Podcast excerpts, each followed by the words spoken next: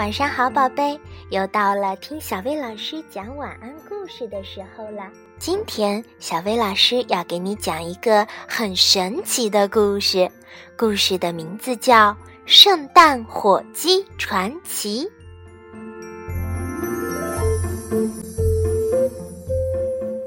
从前有那么一年，狼。狐狸和黄鼠狼决定一起做一顿圣诞大餐犒劳自己。狐狸负责去找煮菜的材料，他早早就按照计划去挑选了一只最漂亮的火鸡，把它偷回了他们的小窝。不过，从他回到窝里的那一刻起，故事才真正的开始了。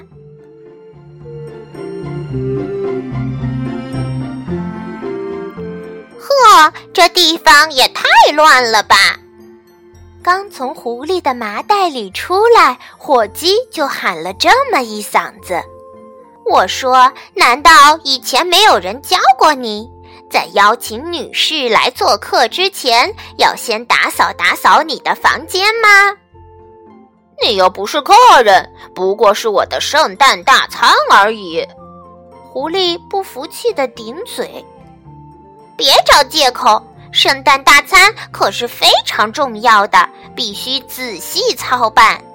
首先，你得先把房间整理好，然后好好通通风。我最怕的就是一团团乱七八糟了。”说着，火鸡跳上了摇椅，坐在那里督促狐狸干活。狐狸不情愿地嘟囔着，开始了工作。尽管他完全不喜欢这么做，不过看起来他的大餐倒是对他很有信心。过了没多久，黄鼠狼和狼回来了。这时，他们的窝已经整洁到无可挑剔了。狐狸还特别要求他们把爪子都擦得干干净净的再进门，然后他们看到了火鸡，立刻开心地欢呼了起来。听到他们的叫嚷声，火鸡倒是先开了口：“该开饭了吧？我都饿坏了，你们准备做点什么？”狼和黄鼠狼擦擦口水，舔着嘴唇告诉他：“除了火鸡和肉泥之外，我们什么菜都不想做。”火鸡立刻严厉地反驳了他们：“在吃我之前，你们至少也应该把我养肥吧？天哪，这可是常识！你们难道是第一次过圣诞吗？”莫非在我之前，你们就没吃过别的火鸡大餐？三位朋友就这样被他说服了。出于对自己无知的羞愧，他们开始对火鸡的指示言听计从。狼，你出去摘点嫩芽菜；黄鼠狼去采蘑菇；狐狸去捉点青蛙回来。当天晚上。所有人在一起美美的吃了一顿嫩芽菜炖青蛙，还有蘑菇泥做配菜。当然，掌勺的是火鸡，因为这三位朋友没有一个会做饭的。饭后，他们又一起玩牌，因为火鸡的作弊水平很高超，所以赢的一直是他。不过，剩下的三位牌友还是玩得非常愉快，他们就这样度过了第一个美好的夜晚。到了睡觉的时候，狼、狐狸和黄鼠狼也再没有像平时那样为了谁能睡在摇椅上而争吵，因为按照火鸡的解释，那肯定是留给女士的专用位子。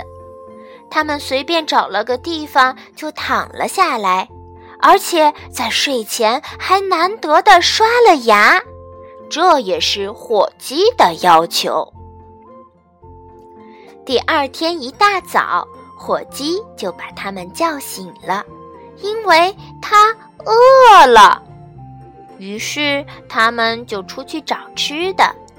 用他们带回来的材料，火鸡又做了一顿美味的早餐。而这天，他们听着火鸡的指示，一直忙到晚上。接下来的每一天都不例外，连一分钟的空闲都没有。即使是吃饭的间隔，火鸡也总是要求多多。比如要去采冬青叶编成花环，要装饰一棵圣诞树，要采一捧谢寄生挂在天花板上，等等。他们还把烟囱彻底的通了通，因为火鸡女士是很怕冷的。终于，圣诞节就要到了，这三位朋友还是很不喜欢饭前洗手的规矩。但却爱上了火鸡做的小菜。玩牌时，他们仍然赢不了火鸡，但却学会了怎么编花环，怎么烤小面包人儿。他们发现，原来为圣诞节做准备才是最最愉快的事儿。圣诞前夜，火鸡向三位朋友提了一个问题。他们准备把它做成什么菜？是抹上奶油来烤呢，还是塞卷心菜来烤？我个人比较喜欢给我配上波尔图红酒来烧的做法，不过这个对手艺的要求很高哦。你们能做好吗？火鸡这样说道。三位食客尴尬的不停假装咳嗽，谁也没说话。他们之前连想都没想过这件事，只好决定明天再谈这个话题了。不过这一晚，他们仨谁都没有合眼。不管是烧也好，烤也罢，他们一点儿都不希望自己的新朋友就这么变成一道菜。可是该怎么办呢？幸好还是火鸡解决了问题。圣诞节的早上，火鸡对着他们叹了口气，说：“唉，我的朋友们啊，我发现你们还是在害怕。如果太早就把我杀掉的话，岂不是又要像以前那样吃了上顿没下顿了吗？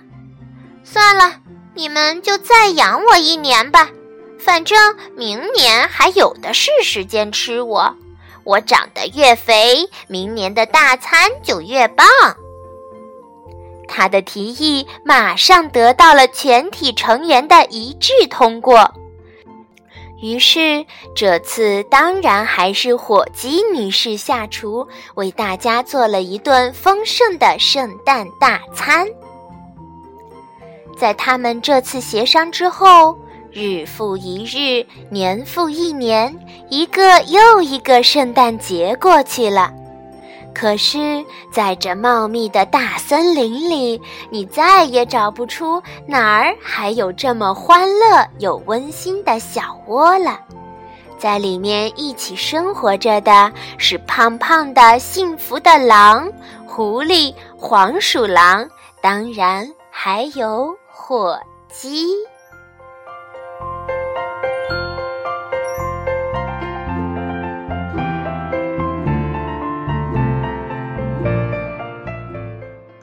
好啦，今天的故事就到这儿了，晚安，宝贝。